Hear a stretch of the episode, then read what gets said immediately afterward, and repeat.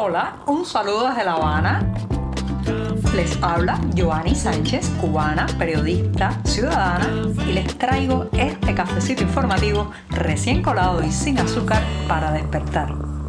Llegó el otoño, jueves que amaneció lluvioso con fuertes vientos, absolutamente nublado y gris aquí en la capital cubana. Un día en que además ya tengo servido el cafecito para darme el primer sorbito del día. Sé que muchos a lo largo de toda la isla y especialmente en La Habana se están acercando en una jornada como esta, la jornada de los fieles difuntos a las necrópolis y los cementerios de sus ciudades para llevar flores, una situación que se vuelve más dramática en la Cuba actual porque hay flores en divisas y muy pocas flores en pesos cubanos. Además el clima aquí en La Habana le va a ser difícil la tarea a esos familiares que van a llevar algún tipo de homenaje a sus difuntos. Aún así espero que puedan puedan acercarse a lograr su cometido y voy a darme este primer sorbito de café del día sin una gota de azúcar, eso sí. Después de este sorbito, pues paso a los contrastes que nos va a traer noviembre. Noviembre ya ha empezado muy polarizado en el sentido del discurso, la realidad, los que lo que vive una parte de la sociedad cubana, una pequeña parte de la sociedad cubana y lo que vive la gran mayoría. Por ejemplo, en este mes de noviembre, el próximo día 11 se celebrará aquí en la capital cubana una edición de un evento que se da se hace llamar la de blanco que eh, normalmente pues además de un banquete pues reúne a personalidades, figuras, gente de la farándula allí donde se realice y claro está pues el plato fuerte de esta cena es la comida que se sirve, los platos que se consumen y el nivel culinario y gastronómico de lo que disfrutan los comensales de esta eh, cena en blanco. Bueno pues imagínense ustedes qué contradicción acoger a 350 invitados para este banquete y por otro lado pues estar insertada toda esta comilona o esta comelata en un país donde a este, eh, hasta este jueves, segundo día del mes de noviembre, en la mayoría de las bodegas de la capital cubana, estoy hablando de los locales, los comercios que venden en el mercado racionado, no ha llegado la cuota de arroz. El panorama se repite en otras provincias, tengo reportes de que Santiago de Cuba, también en el centro de la isla, pues tampoco ha llegado el ansiado suministro del cereal. Esto, señoras y señores, no es para nada poca cosa. Recuerden que el arroz es el complemento obligatorio de las comidas cubanas, el sustento principal de muchas familias. Es aquello que si no está en el plato, muchos cubanos piensan que ni siquiera han comido. Pero además, en, la medida que el desabastecimiento de otros productos como las viandas, las propias, las propias proteínas y también los vegetales ha ido, eh, digamos, menguando la ración diaria, el arroz se ha convertido cada día más en imprescindible. Entonces, muchas familias ahora han llegado hasta sus bodegas del mercado racional y se encuentran con que lo único que han suministrado en estos locales es azúcar, ¿sí? Azúcar. El arroz no ha llegado y la opción ante la ausencia del cereal es comprarlo en el mercado informal, en el mercado liberado o a las eh, pequeñas y medianas empresas MIPIMES, donde una libra de arroz supera o está alrededor de los 200 pesos cubanos ahora mismo. Así que fíjense qué noviembre tan contrastado tenemos por delante, donde uno se reúnen alrededor de una mesa impecable, lujosa, donde probablemente coman mariscos, pastas, todo tipo de frutas, todo tipo de verduras salteadas, un manjar, un verdadero gustazo para el paladar y otros sin embargo están mirando con ansiedad y un salto en el estómago la puerta y el mostrador de su bodega del mercado racionado en cada barrio y viendo que no acaba de llegar el arroz. En fin de cuentas, en estos dos puntos extrapolados yo creo que se explica muy bien la situación de la Cuba actual.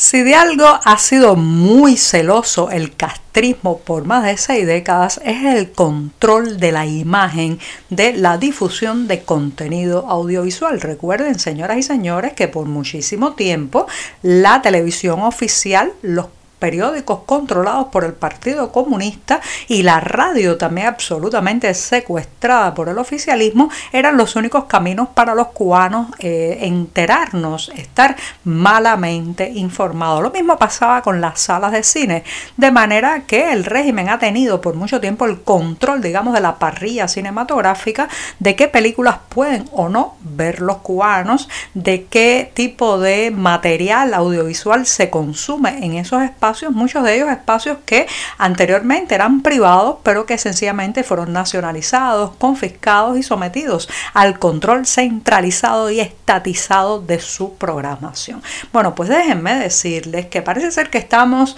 caminando en círculos porque después de tanto y tanto tiempo de mantener en ese control estatal estas salas cinematográficas que se han ido deteriorando, cayéndose a pedazos, haciéndose realmente, digamos, impresentables para los, eh, eh, o sea, para los espectadores de, este, de estas carteleras cinematográficas, ahora en Camagüey se está comenzando a dar los primeros pasos de un experimento porque una breve nota en el diario provincial de esa ciudad, en el centro de la isla, ha anunciado que se está abriendo a licitación el cine Encanto, una de las principales salas de proyección de esa ciudad. Bueno, y uno se pregunta,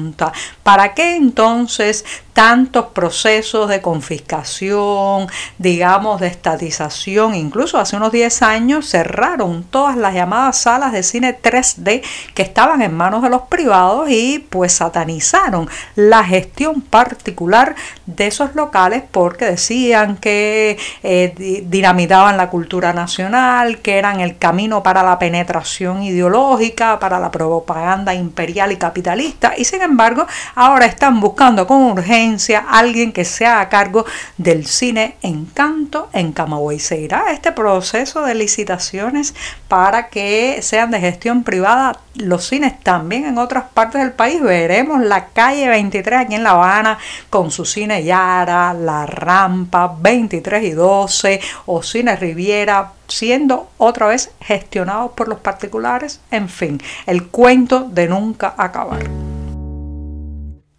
Como cliente uno siempre quisiera tener los mejores productos al precio más barato, pero también si no se pone usted en los zapatos del comerciante y del productor, créame que la cadena, la cadena comercial, la cadena de suministro, la cadena también de abastecimiento se rompería por un lado, en que después es muy difícil subsanar. Eso es lo que va a ocurrir en la provincia de Cienfuegos, al centro de Cuba, con la nueva imposición del gobierno local de implantar los llamados precios topados, o sea, precios máximos, precios límites a los que se puede vender en los mercados agropecuarios. Esta semana han sacado lo que ellos llaman una circular, pero en realidad es la cuadratura del comercio que determina por ejemplo, que la libra de boniato, el boniato ya saben que es lo que se conoce en Cuba como una vianda, una vianda bastante plebeya, porque durante mucho tiempo sirvió para eh, salvar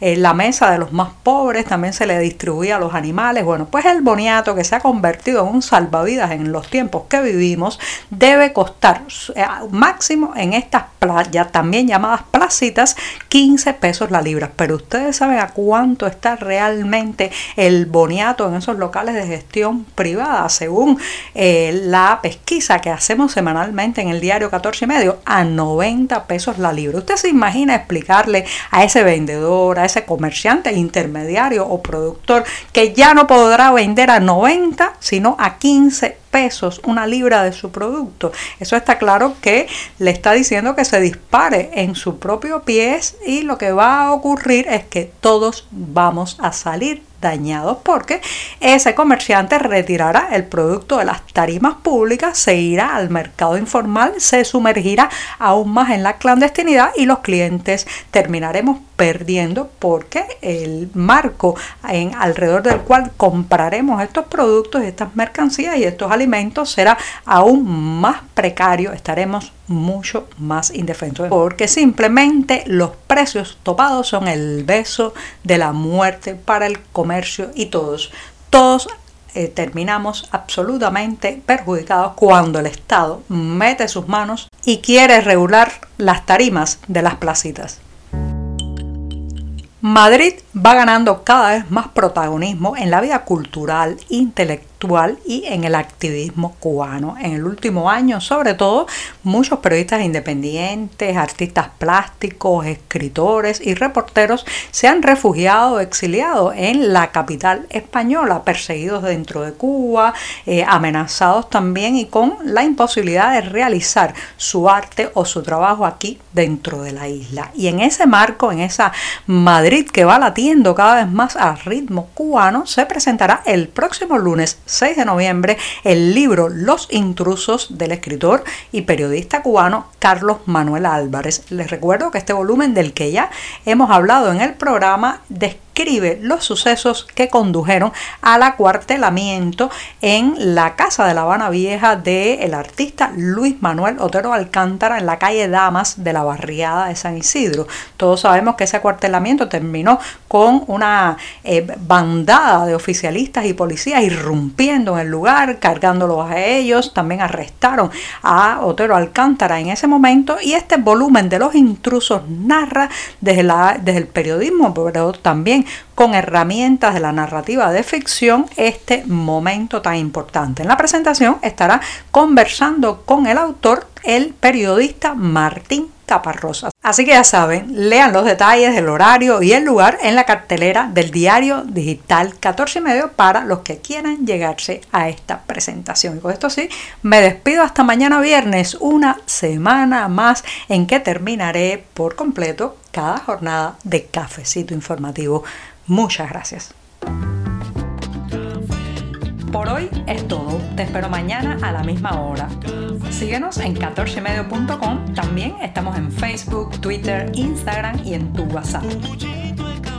No olvides, claro está, compartir nuestro cafecito informativo con tus amigos.